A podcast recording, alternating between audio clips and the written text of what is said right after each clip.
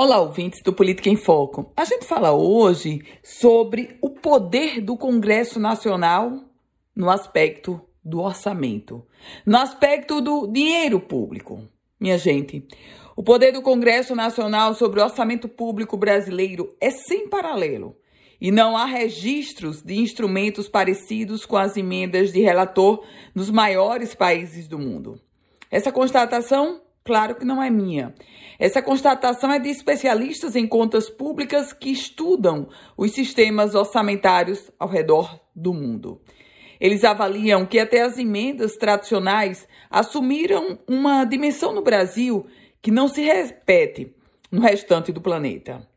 As emendas, as emendas já fazem o Congresso decidir como serão empregados 24,57% do total de gastos livres, ou seja, a fatia do orçamento que pode ser manejada ou remanejada.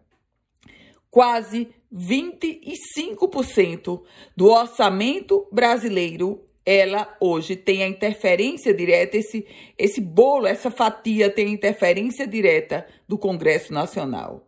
Um dado para você: em 2014, essa mesma fatia chegava 4%.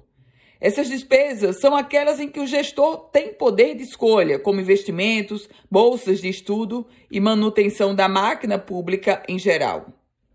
Olha, a maior parte do orçamento brasileiro ela é composta por gastos obrigatórios, aí somando salários, aposentadorias, sobretudo. Assim, da parcela que sobra para o governo manejar, um quarto 25% é decidido individualmente pelos parlamentares, sem qualquer estratégia de desenvolvimento ou projeto, em um momento, claro, de redução da máquina pública em geral.